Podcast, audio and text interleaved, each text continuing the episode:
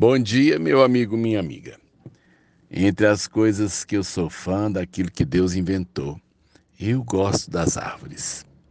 As árvores, para mim, representam uma serenidade que eu gostaria muito de ter.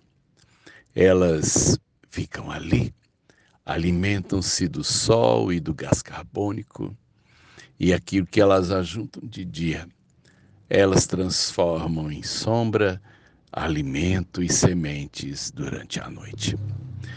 As árvores, portanto, elas têm muito a nos ensinar. As árvores, elas são, é, elas são comunitárias, elas também se defendem, elas também se protegem.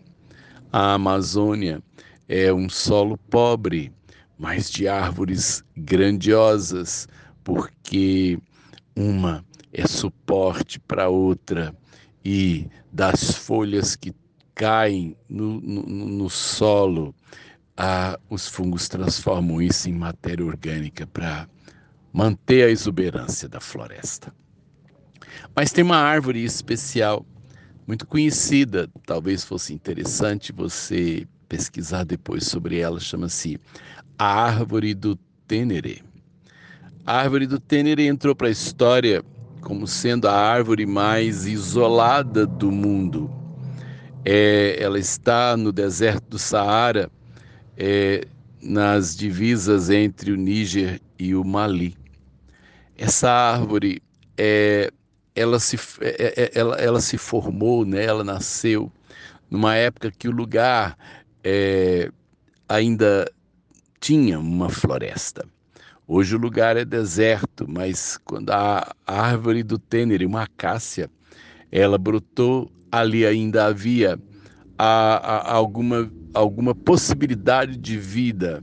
Mas o tempo passou, o lugar secou e todas as outras árvores que haviam ao seu redor secaram e morreram. E uma das coisas uma das coisas que permitiu a árvore do Tênis sobreviver é porque ela conseguiu aprofundar as suas raízes até onde era possível encontrar água. Ah, o segredo da vida desta acácia foi ter chegado nos mananciais profundos. Ah, nós não sobrevivemos nas superficialidades, de nada. Nada do que é superficial, nem fé, nem relacionamento, nem, nem, nem dedicação ao trabalho. É, nós precisamos chegar na profundidade das coisas. E a árvore do Tênere, ela conseguiu chegar ao profundo. E por isso ela sobreviveu tanto tempo na mais absoluta sequidão. Essa acácia não tem outra árvore ao redor dela num raio de 400 quilômetros. Ela passou a ser conhecida como referência. Alguém dizia: é para lá da árvore, é antes da árvore, você vai passar pela árvore. E a árvore passou a ser é, conhecida mesmo como a árvore da resiliência, a árvore da referência, e todos aqueles que têm raízes também passam por esse privilégio, existem e se tornam referência. Em 1973, um motorista de caminhão, provavelmente embriagado, atropelou e matou a árvore do Tênere tem lógica num lugar deserto em que não havia outra coisa para ele colidir. Ele conseguiu matar a árvore do Tênere.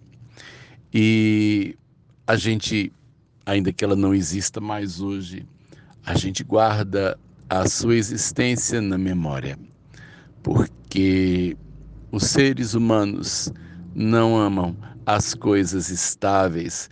Os seres humanos não admiram os vencedores. Os seres humanos gostam de que aquilo que não se parece com eles, com a maldade dos homens, seja colocado é, no chão. Há quem pense que foi vandalismo, não foi embriaguez. Mas não importa, ele tirou a vida de algo que é referência. E é muito sério quando, ao invés de nós sermos defensores da vida, nós somos aqueles que matam, né? E hoje eu quero que você pense onde andam as suas raízes, de onde você tem tirado a sua fé, a sua coragem, a sua motivação. Você tem bebido em qual profundidade? Você tem fixado em quais valores aquilo que te mantém nesse deserto da vida? A árvore do Tênere tem algo a nos ensinar. Pense nela nessa manhã. Sérgio de Oliveira Campos, pastor da Igreja Metodista Goiânia Leste, Graça e Paz.